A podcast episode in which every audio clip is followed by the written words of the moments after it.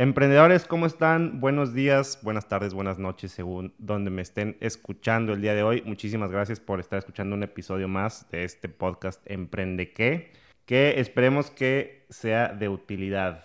El día de hoy estoy muy emocionado porque tenemos a nuestro primer invitado de nuestro podcast.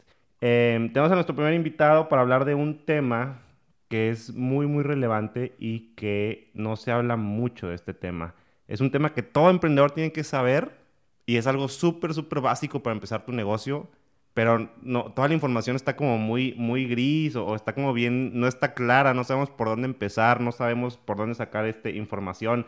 Y se trata de, ok, quiero empezar mi negocio o ya estoy empezando mi negocio o ya empecé mi negocio, pero no tengo eh, no estoy dado de alta en el SAT o me están pidiendo facturas y, no sé qué hacer, no sé cómo facturar, cómo, se hace eso, por dónde empiezo, cómo me doy de alta, con qué régimen me doy de alta, qué es eso de régimen. Toda esa información como acerca de, cómo entrar en esta dinámica fiscal que todos los emprendedores que queremos estar en la formalidad tenemos que entrar, está como muy gris y no se habla, pero sin embargo es muy importante saberla y como aquí todo es práctico, la idea es, la idea es hacerlo pues muy práctico también, darte información práctica de cómo hacer, darte, una guía, un 1, 2, 3, de por dónde empezar para darse de alta y para empezar a facturar y para estar conforme a la ley a la hora de, empezar tu negocio, ¿no? A la hora de emprender. Entonces, eh, bueno, con ese preámbulo presento ahora sí a mi primer invitado, que es Abraham Fuentes. Abraham, ¿cómo estás? Bienvenido. ¿Qué tal, Rodrigo? Gracias por la invitación.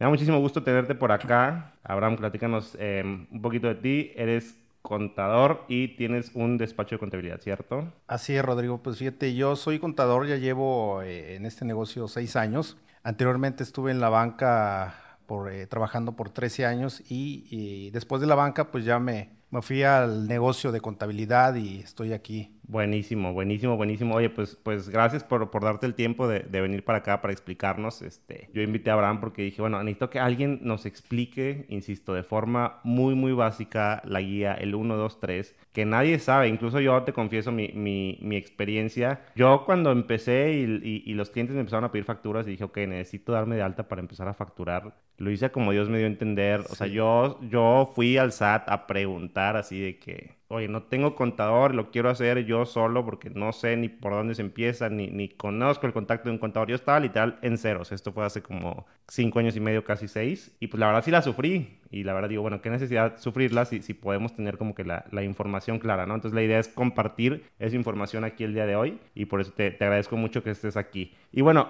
platícanos, vamos a empezar, vamos a entrar de lleno. Platícanos qué ¿De qué se trata esto de, darse de alta? ¿Por qué uno tiene que darse de alta? Este, ¿Por qué es importante, no es importante? Este, ¿cómo, empieza uno? ¿Qué beneficios hay? Platícanos un poquito de eso, Abraham. Sí, mira, es, es, importante darse de alta en este tiempo eh, simplemente por la razón fiscal y todo lo que viene, eh, todo este movimiento fiscal que está ocurriendo en, en, estos últimos años, en especial en este año, eh, ya que en el futuro te vas a ahorrar muchos dolores de cabeza, así como posibles requerimientos y multas a las que te puedes hacer acreedor sobre todo si estás manejando bancos, ya que todas tus cuentas son bancarizadas. O sea, a veces no, no piensas que por tener una cuenta no estás eh, en el, en el radar o en la mira del SAT, pero no es así. Todas tus cuentas son fiscalizables. O sea que, por ejemplo, no sé, la cuenta que yo tenía de estudiante donde mis papás me depositaban el dinero para la comida y la colegiatura y pagar mi renta y demás, o sea, eso, por ejemplo, lo, está, lo estaba viendo el SAT.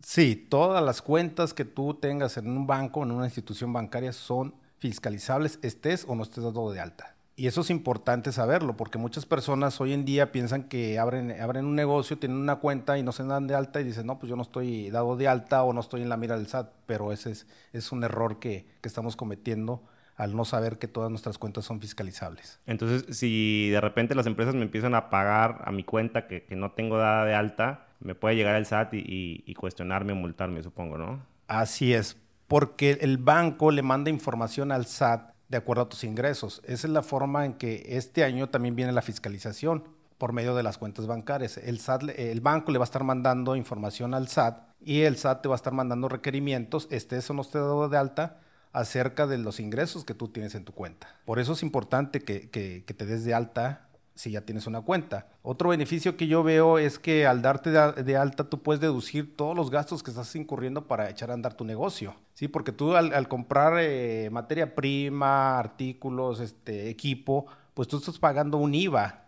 Y ese IVA, pues tú lo estás desperdiciando, no te, no te lo estás acreditando contra nada. Cuando tú eh, vas a, tú, tú, quieres declarar, pues no tienes contra qué llevarte ese IVA que tú ya pagaste.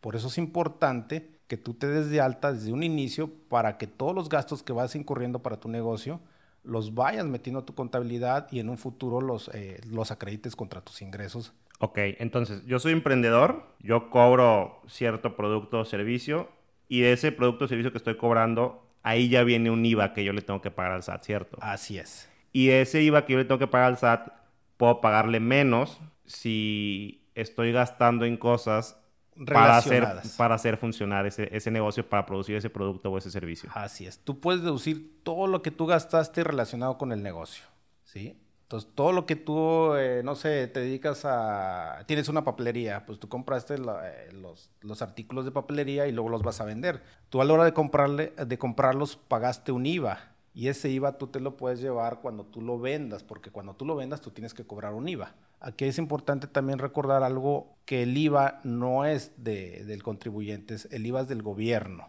Entonces, el IVA nada más tú lo cobras, eh, digamos que te vuelves un cobrador del gobierno. Tú lo cobras y se lo tienes que entregar al gobierno, pero y tú lo puedes deducir de alguna forma con los gastos que, tuviste desde un inicio en tu negocio o que estás eh, realizando eh, operaciones en el negocio. Ok, perfecto bueno, entiendo que me tengo que dar de alta y de todos modos sé que lo tengo que hacer porque igual los clientes me están pidiendo factura, ¿no? Entonces, ¿cómo le hago? ¿Cómo me doy de alta? ¿Por dónde empiezo? ¿Cuál es el 1, 2, 3? Bueno, para darte de alta lo primero que tienes que hacer es hacer una cita en el SAT. Si tú haces una cita en el SAT, en el portal del SAT, por internet. Eh, por internet. Por internet es más fácil que darte la vuelta. Todo, lo puedes hacer todo desde internet. Haces tu cita en el SAT para solicitar tu FIEL, que es la firma electrónica avanzada. Ahí viene un apartado en las citas y viene específicamente eh, fiel. Eh, y con esa fiel ya te dan el día y la hora eh, y el lugar donde tienes que asistir, porque aquí en Monterrey hay, si no me equivoco, son tres subdelegaciones, está la de Monterrey, San Pedro y Guadalupe.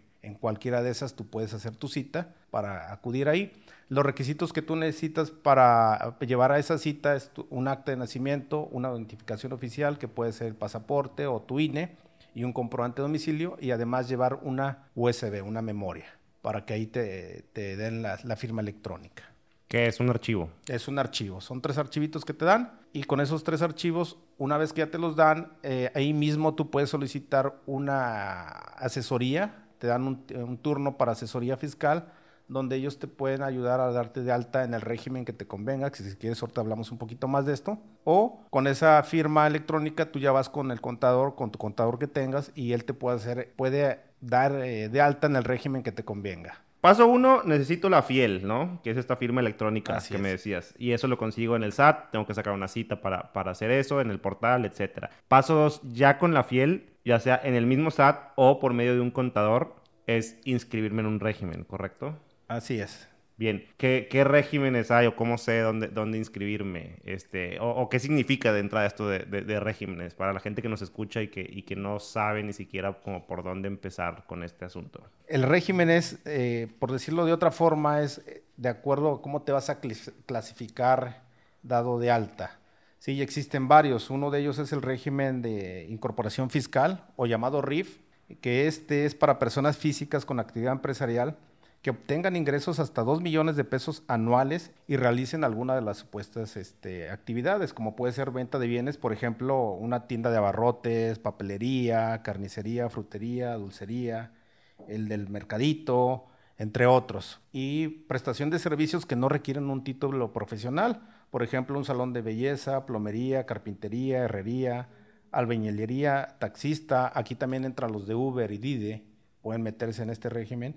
Y este es emprendedores, personas solas, o pueden ser ya compañías de varias personas? No, aquí es emprendedores, estamos hablando para una sola persona. Para una sola persona. Yo, fulanito de tal, me dedico a hacer, vendo lasañas congeladas y, y, nada, me doy de alta en el régimen de incorporación fiscal. Así es.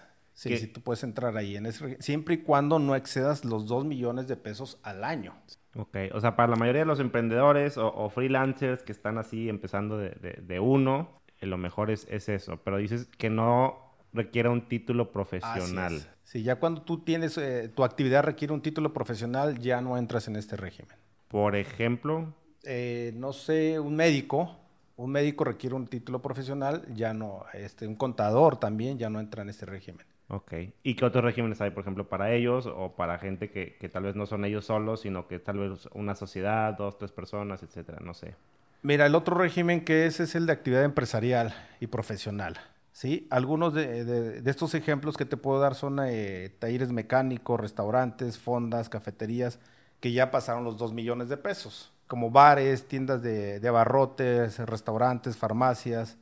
Eh, y aquí no hay límite en los ingresos. Dentro de estos también se pueden considerar los, los honorarios de toda actividad que se pague por este, por este medio de honorarios. ¿Y ese régimen se llama, cómo dijiste, perdón? Régimen de actividad empresarial y profesional. Régimen de actividad empresarial y profesional, correcto. Y ese también es para personas individuales. Es para personas individuales. Por ejemplo, ahí ya es donde entraría el doctor, que sí, sí tiene que trabajar con un título profesional y entonces lo damos de alta en ese régimen. no puede estar en el, en el de incorporación fiscal, que es el primero que nos mencionamos. Así es. Buenísimo. Y está el otro que es el régimen general de persona moral. Esta es una organización de individuos que se unen para alcanzar un determinado objetivo. Aquí por lo menos debe de haber dos personas que se unan para crear una sociedad. Ok, entonces aquí eh, ya no, no soy yo solo, ¿no? Este, queriendo vender mis lasañas, sino que ya somos dos personas, estamos asociados, que el tema de, si debería asociarme o no, ya hablamos de eso en un episodio anterior, pero bueno, supongamos que nos vamos a asociar con alguien y, y somos dos personas y vamos a entrar, supongo que ahí defines porcentajes, ¿no? Este... Sí, aquí ya es un poquito más complejo porque, como tú bien decías en tu podcast anterior, tienes que tener ese socio que piense igual que tú, eh, cuál va a ser su objetivo. Una de las principales características de esto es definir el objetivo de la empresa. Y aquí sí tienen que ponerse de acuerdo los dos cuál es su objetivo. O sea, tú desde que te das de alta tienes que definir como que cuál va a ser tu objetivo o tu actividad, ¿correcto? Y esto aplica tanto para persona física si eres tú solo o, para persona moral si son dos o más personas, ¿correcto? Así es. Ok, entonces la, idea es darte de alta donde tú estás y apegarte a esa actividad. Voy recapitulando porque necesito que, quede bien claro, insisto, quiero que quede como bien bien fácil para la gente de entender, porque sí, como dices, es, algo complejo. Entonces, paso uno, defino si soy yo solo o con más personas, ¿verdad? Y una vez que defino eso, voy al, hago mi cita en el SAT, voy al SAT, saco mi fiel. Y una vez que tengo mi fiel, ya sea ahí mismo en el SAT o con mi contador, veo en cuál de estos regímenes y con cuál actividad me va a dar de alta, ¿cierto? Así es. Ok. Y ya que tengo eso, ya que, ya que, que ya tengo definido, bueno, por ejemplo, insisto, en mi caso, yo soy de Republic 24 y, y, y nosotros vamos a hacer video, etcétera. Ya tenemos definido em, quiénes somos y, y la actividad a la que nos vamos a, dedicar. Y ya tengo un RFC, que con ese RFC lo que puedo hacer es yo facturar a mi nombre gastos que tenga para mi negocio y demás, ¿verdad? Y también mis clientes me pasan su RFC para yo hacerles facturas a su nombre. Sí, pero aquí fíjate que nos faltó un paso, agregar algo más, porque te digo, esto es muy complejo. Una vez que tú tienes tu cita del SAT, que ya el SAT te dio eh, la fiel, tú tienes que solicitar unos sellos para poder emitir facturas. Ok, ¿y esos sellos dónde los Ahí mismo en el SAT los puedes solicitar o a través del portal de internet con la fiel. Tú solicitas tus sellos, estos sellos se tardan eh, entre 24 horas aproximadamente en liberarse. y que son archivos digitales también. Son archivos digitales y con estos sellos tú ya puedes contratar un servicio de facturación, eh, que son los llamados PAC. Ok, y estos servicios de facturación son em, servicios que están por internet, ¿no? Que están por internet. Lo puedes hacer por internet, tú contratas tu paquete, hay paquetes desde 400 pesos, este, donde te dan, no sé, creo que 100 folios o, un año, lo que suceda primero, y ya con eso tú puedes emitir tus facturas. ¿Alguno que recomiendes o la realidad todos funcionan igual? Todos funcionan igual, ¿eh? la verdad es que no hay ninguno que te... Este, yo lo que sí te recomiendo es que te sea amigable para ti. Correcto, entonces saco mi fiel, saco mis sellos, defino en qué actividad voy a estar y en qué régimen, ya que tengo todo eso definido.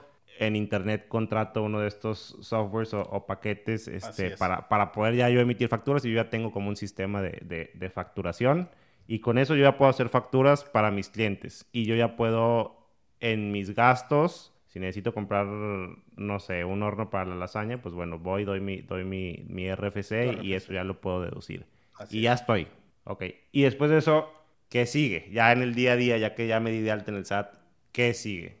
Bueno, supongamos que tú ya te diste de alta, ya produciste el servicio que vayas a hacer, emites la factura para tu cliente, el cliente te la paga, tú ya tienes un ingreso y ahora viene la declaración, ¿sí? ¿Cuándo vamos a declarar? En específico, los RIF declaran bimestralmente y no tienen una declaración anual. Las, eh, las personas físicas con actividad empresarial, personas morales, esos declaran mensualmente y haces un pago provisional de ICR y declaras tu, tu IVA. Eso es un pago provisional. ¿Por qué? ¿Por qué se le llama provisional? Porque tu declaración va, va a quedar terminada hasta que hagas tu declaración anual. Lo que tú estás haciendo en el año son pagos provisionales de ICR para que eh, al final, en abril tú haces tu declaración eh, anual. En abril de ley. Así es. Ok. Y a ver, platicaste, mencionaste ahí el ICR, ese no lo habíamos mencionado. ¿Qué onda con eso? Muy bien, muy buena pregunta, Rod. Este, ya que estoy dado de alta, pues te preguntarás, ¿y qué voy a pagar? Pues uno de estos impuestos es el ICR y el IVA. El ICR es un impuesto sobre la, la renta. Palabras más menos es de tus ingresos menos tus gastos y te da una utilidad. Sobre esa utilidad vas a pagar un ICR que puede llegar hasta un 30%. Puede llegar porque depende de tus ingresos. Estoy hablando ahorita de persona física y el IVA, como te había explicado, es un impuesto al valor agregado que no es de nosotros, no es del contribuyente, sino es un, impuesto del gobierno que tú lo, tú lo cobras por el gobierno y se lo tienes que eh, regresar al gobierno. Pero en ese, en ese inter donde tú lo cobras y eso lo regresas, tú te puedes acreditar el IVA de, los, de lo que tú compraste o de lo que tú gastaste para tu actividad. No, sé, no sé si me estoy explicando. Sí, entonces el IVA es ese 16% sobre cualquier cosa que yo venda que es del gobierno y ese 16% se lo tengo que dar al gobierno a menos que yo haya hecho gastos para mi negocio que pueda deducir y van a reducir la cantidad de, IVA que le termino regresando al gobierno. Así es. Y el ISR, ya después de que yo vendí y gané tanto, y, pero menos lo que gasté, lo que me sobra es la utilidad. De esa utilidad hay también un, impuesto. que es el ISR. Así es. Y ese es variable hasta el 30%. Así es, así es. Aquí yo, yo, eh, yo quisiera darles una recomendación, sobre todo cuando estás emprendiendo, que tus precios ya incluyan ese IVA y más o menos tú hagas un, promedio de cuánto va a ser tu utilidad y también incluyan un porcentaje de ese ICR. Porque lo que pasa con, eh, con, la mayoría de los emprendedores es que tú fijas un precio, que tú también ya hablaste de, fijar precios en un podcast, tú fijas tu precio, pero tú estás considerando nada más tus gastos operativos o lo, que vas a hacer, pero también es importante que incluyas los impuestos, porque ahí es donde muchos de los emprendedores he visto que se va, que empiezan a perder su utilidad, porque a la hora de que van a pagar ese impuesto, eh, pues dicen, esto no lo tenía considerado y no tengo para pagar estos impuestos.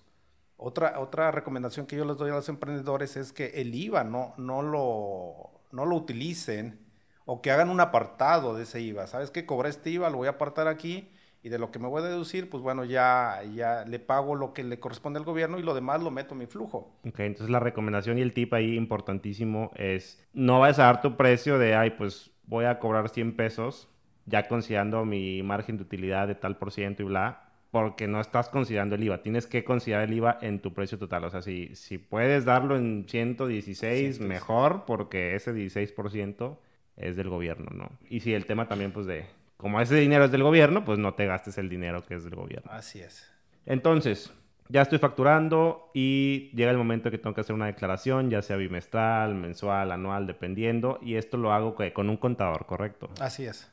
Perfecto. ¿Y qué es lo que tengo que, darle o, cómo hago esta declaración o el contador lo hace por mí? ¿Qué, necesito este, para hacer esa, esa declaración? Tú le puedes dar la papelería al contador que es donde él puede cotejar, pero también el contador lo puede bajar ya del SAT directamente todas esas facturas. O sea, el contador tiene acceso a todas mis facturas, tanto de gastos como de ingresos. Sí. Porque todo se concentra en el SAT. Sí, bueno, aquí entra un tema a lo mejor un poco polémico porque dices, bueno, ¿y el contador cómo lo va a bajar? Pues necesita tu fiel. ¿Sí? Y polémico me refiero a porque el SAT te dice, no le prestes a nadie tu, tu fiel porque hay muchos temas que se pueden... O sea, se supone que tú eres la persona que lo tiene que bajar, pero realmente en la práctica no es así. el que termina haciéndolo. En la práctica no es así. En la práctica el contador tiene tu fiel, tiene tus contraseñas. Por eso es, es importante que tú tengas un contador de confianza, de mucha confianza. Ese, esa fiel es algo muy importante para ti y no se la puedes soltar a cualquier persona. Se puede hacer mal uso de Se puede hacer mal uso de, como por ejemplo, es pedir facturas que después tú está, las puedes pedir para otra persona y venderlas y tú no sabes hasta que te llega el problema. O sea, un contador chueco puede con mi fiel estar facturando y vendiendo facturas y haciendo ahí negocios chuecos a mi nombre y yo ni en cuenta. Así es. Sí, estos temas a lo mejor digo, no, lo sabes o no los desconocen ya hasta que viene el problema y dices, ay, ¿por qué, te, ¿por qué el SAT me llegó un requerimiento porque tengo ingresos a lo mejor de dos millones? Y dices, espérame, ¿yo en qué momento tuve ingresos de dos millones si, si ni siquiera facturé? No, pero hay una persona que sí facturó. Por eso es muy importante que tú eh, tengas un contador de confianza que tú le puedas dar esa, ese archivo. Ok, perfecto. Y volviendo al tema, perdón, de ahora sí de la declaración, dice este paréntesis, volviendo al tema, es que el contador puede bajar o tú puedes bajar esos archivos y se los das al contador y al contador eh, los utiliza para la contabilidad. Necesitamos lo que es los, eh, las facturas emitidas y las facturas que recibiste y además tu estado de cuenta para ver qué se cobró y de ahí determinar la utilidad. Una vez que ya el contador hace el cálculo, pues a ti te da tu, tu guía para que puedas pagar una referencia bancaria para que tú puedas hacer el pago mediante el portal del banco. Ok, ya vas al banco o en el portal, pagas y, haces tu pago provisional del mes y pagas el IVA que te corresponde de ese mes. Ya le pagas al gobierno, ¿no? Así es, ya le pagas al gobierno y tú ya estás tranquilo. Y esto lo haces mensual, bimestral o anual, según en el régimen en el que estés. Así es. Perfecto, buenísimo. Entonces, ese es más o menos como todo el proceso que tal vez no es como muy, muy claro o puede al principio no, no ser tan fácil de entender, pero lo recomendable es buscar un contador, un buen contador, un contador de confianza y, apoyarte con él, ¿no? Bueno, buenísimo. Sí, sabes que sí, hay, hay, más temas este, que quiero hablar. De hecho, la invitación original que, que, tenía contigo era, era para hablar acerca de los cambios fiscales que hay en el 2020. Por ahí puse en las redes sociales que quería hablar de eso y varias gente me mandó como que sus preguntas y demás. Este, pero dije, antes de eso se me hace importante tener un episodio donde podamos hablar exclusivamente de esta guía práctica 1, 2, 3 para darse de alta cuando quiero empezar un negocio aquí en México y no sé por dónde hacerlo, ¿no? Este, para poder ya emitir facturas y estar conforme a la ley. Y pues bueno, qué bueno que, lo pudimos hablar. Me gustaría este, invitarte para la próxima semana para que, para que, estés con nosotros y, hablemos de, estos temas porque sí es, es un tema largo y y hay cosas muy importantes que hablar acerca de, lo que tenemos que saber para el 2020, emprendedores y no emprendedores, ¿no? Entonces, pues bueno, este, estén atentos al, episodio de la próxima semana para, para hablar de eso. Igual si, si hay alguna duda que, que, les haya quedado de esto que hablamos hoy, díganoslo y tal vez la podemos resolver la próxima semana. Y pues nada, agradecerte, Abraham, por, por, tu tiempo, por venir. Platícanos si, si alguien quiere, no sé, están queriendo darse de alta, no tienen un contador, etcétera. Tal vez este, tú los puedas ayudar. Platícanos un poquito tus datos de contacto o alguna duda que, que ellos tengan que te puedan escribir. No sé si, si, tú les puedas por ahí echar la mano. Sí, claro que sí. Mira, estamos disponibles en, eh, por medio del correo. Eh, si quieres, les doy mi correo. Es contabilidad arroba eh, Fucoco se oye como F-U-C-O-C-O.com. Correcto. Contabilidad arroba fucoco.com. Ahí te podemos contactar. Sí, incluso este, les puedo pasar mi WhatsApp si quieren alguna duda. Este, con mucho gusto los, vamos a, los podemos asesorar. Y el, el WhatsApp es el 81 14 89 53 12. ¿Lo puedes repetir? 81 14 89 53 12. Ya está. Pues buenísimo. Ahí tenemos ya los datos de, de Abraham para cualquier duda acerca de, de contabilidad, em, para empezar tu propio negocio y, y, ponerlo de, darlo de alta y hacerlo legal frente al gobierno, frente al SAT. Y pues Abraham, te agradezco mucho. No sé si hay algo más con lo que queramos agregar o, ya estamos. No, Rodrigo, estamos para servirles para cualquier duda que les surja. Buenísimo, pues gracias y gracias a todos por, por escuchar. Por favor, ahí la próxima semana estén, estén atentos, mándenos sus dudas, mándenos sus comentarios. Recuerden que tenemos página web de este podcast, republic24.net, diagonal emprendeque, y ahí pueden encontrar los audios, pueden encontrar eh, el outline en texto, de hecho esto que, que, que, hablamos pueden encontrar como, como un resumen en textos y si se les hace más fácil tenerlo, tenerlo de esa forma. Este, y no duden también en contactarme en mis redes sociales, Instagram, arroba rodperales. Eh, igual cualquier duda por ahí la podemos estar atendiendo. Muchísimas gracias, un abrazo enorme y nos seguimos escuchando.